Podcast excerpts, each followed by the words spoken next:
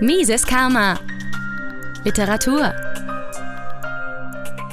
Der Coronavirus-Schwindel von Ron Paul erschien am 16. März 2020 unter dem Titel The Corona Hoax auf der Website des Ron Paul Institute for Peace and Prosperity.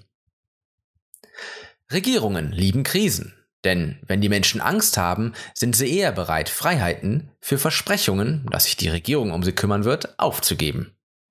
Beispielsweise haben die Amerikaner nach dem 11. September 2001 die fast vollständige Zerstörung ihrer bürgerlichen Freiheiten in den leeren Sicherheitsversprechen des Patriot-Gesetzes akzeptiert.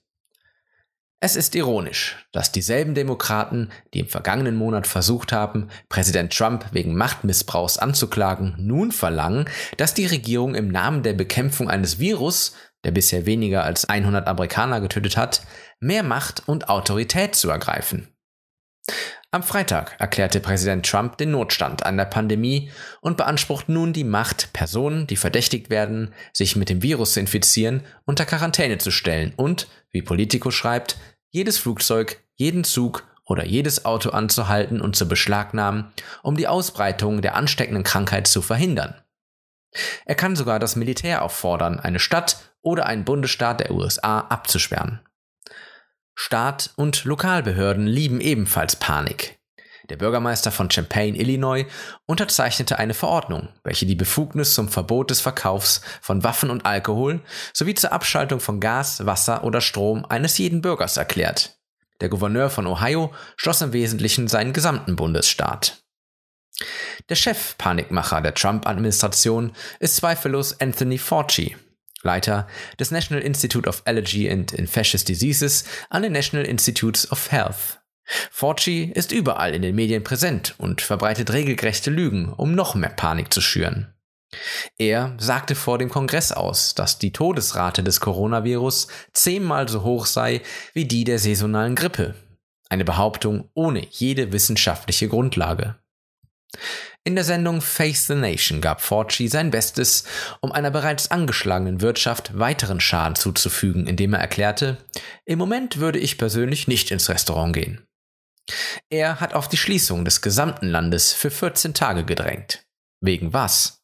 Ein Virus, das bisher weltweit etwas mehr als 5000 und in den Vereinigten Staaten weniger als 100 Menschen getötet hat?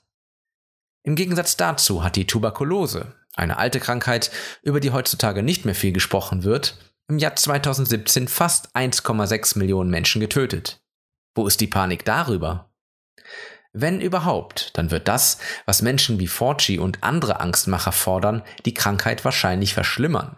Das Kriegsrecht, von dem sie träumen, wird die Menschen in ihren Häusern zurücklassen, anstatt ins Freie oder an den Strand zu gehen, wo Sonne und frische Luft helfen würden, die Immunität zu stärken. Die Panik, die diese Angstmacher erzeugen, trägt wahrscheinlich zur Verbreitung der Krankheit bei, da sich massive Menschenmengen für die letzte Rolle Toilettenpapier in Walmart und Costco drängen. Der Wahnsinn über das Coronavirus beschränkt sich nicht nur auf Politiker und die medizinische Gemeinschaft.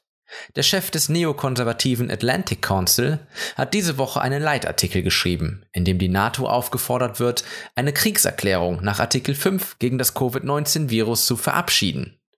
Werden sie Panzer und Drohnen schicken, um diese mikroskopisch kleinen Feinde auszulöschen? Die Menschen sollten sich fragen, ob diese Coronavirus-Pandemie ein großer Schwindel sein könnte, wobei die tatsächliche Gefahr der Krankheit von denen, die, finanziell oder politisch, von der daraus resultierenden Panik profitieren wollen, massiv übertrieben wird. Das heißt nicht, dass die Krankheit harmlos ist. Ohne Frage werden Menschen an einem Coronavirus sterben. Diejenigen in den gefährdeten Kategorien sollten Vorkehrungen treffen, um das Risiko einer Infektion zu begrenzen. Aber wir kennen das bereits. Die Regierung übertreibt eine Bedrohung als Vorwand, um uns mehr unserer Freiheiten zu nehmen. Wenn die Bedrohung vorbei ist, geben sie uns unsere Freiheiten jedoch nie wieder zurück. Mises Karma, der freiheitliche Podcast. Auf Spotify, Deezer, iTunes und YouTube sowie unter miseskarma.de. Liebe Podcasthörer, wenn Ihnen diese Ausgabe gefallen hat, helfen Sie doch dabei, Mises Karma noch bekannter zu machen. Teilen Sie diese Episode in sozialen Netzwerken. Erzählen Sie Ihren Freunden und Bekannten davon. Hinterlassen Sie einen Daumen nach oben auf YouTube oder schreiben Sie eine Bewertung auf iTunes. Jede noch so kleine Interaktion hilft dabei, den Podcast zu verbreiten. Anregungen und Kritik können Sie über das Kontaktformular auf miseskarma.de einreichen. Vielen Dank!